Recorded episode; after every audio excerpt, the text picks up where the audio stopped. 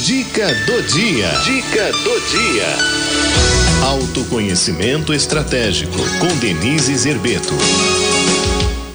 Autoconhecimento estratégico traz a minha amiga Denise Zerbeto, vai falar com a gente sobre adaptação, né? De boa tarde. Olá, gente linda dessa rádio linda, que tem os colaboradores é, e as colaboradoras lindos. mais lindos, lindas, as, os ouvintes e as ouvintes mais maravilhosos. Oh. Como vocês passaram a semana? Vocês foram bem? Espero uhum. que sim. O clima anda meio doido, né? Calor, é. chove, esfria, enfim. Mas é gostoso, né? Vamos que vamos. Não sei se todos sabem, mas eu moro no interior.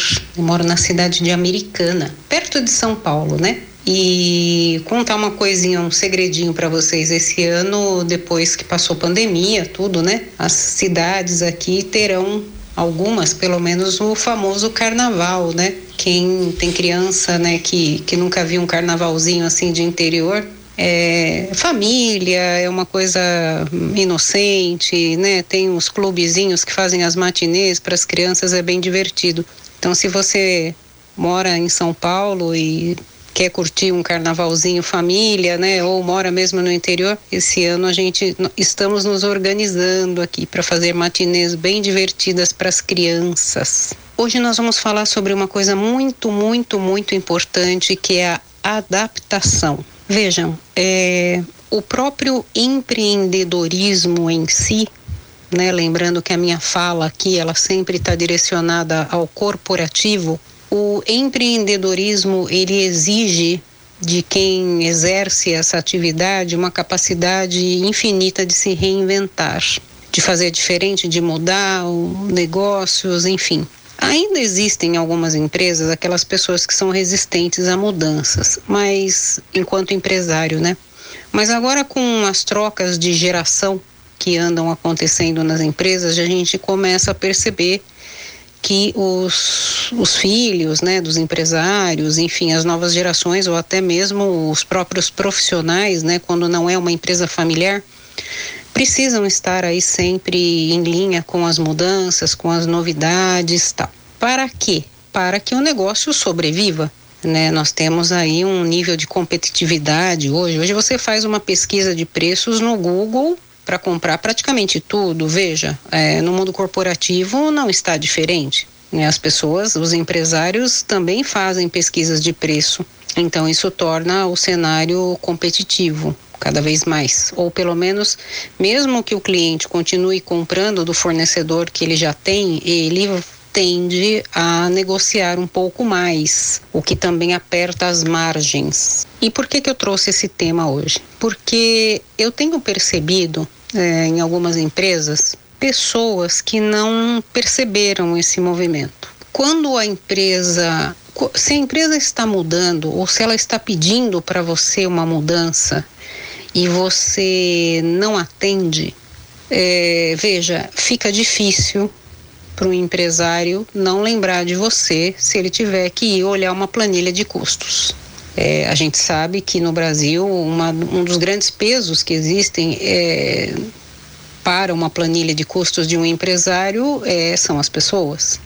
E não é só no Brasil, isso é na grande parte do mundo, mas veja, o que, que eu estou querendo dizer?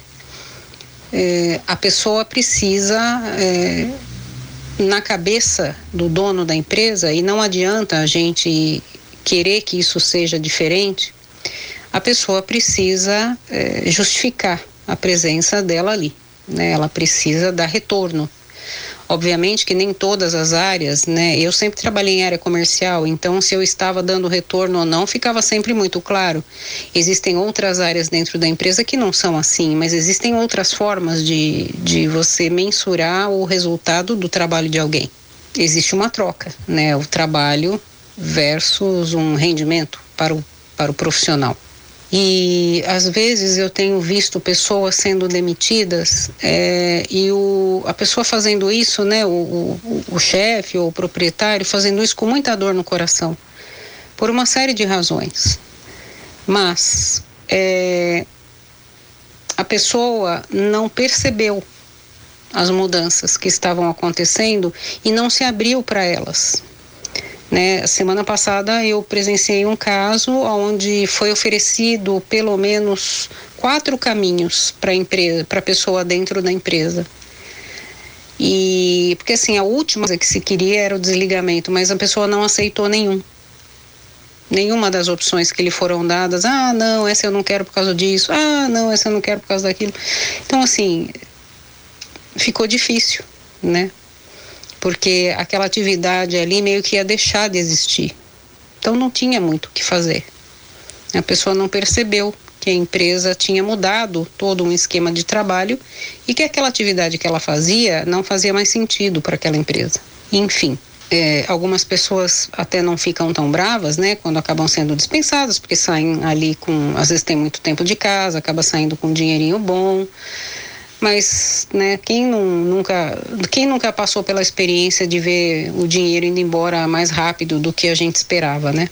Então, assim, a minha, meu pedido amoroso para todos e todas essa semana, né, para todos vocês, é, prestem atenção no que está acontecendo com a empresa onde vocês trabalham. Vocês, é, nós não podemos ficar alheios às coisas, né? Porque às vezes em, num movimento que, que possa estar acontecendo, é, você precisa encontrar o seu lugar novamente né, e seguir nessa parceria. Um beijo muito carinhoso, fiquem com Deus, até semana que vem. Até semana que vem, se Deus quiser, Denise.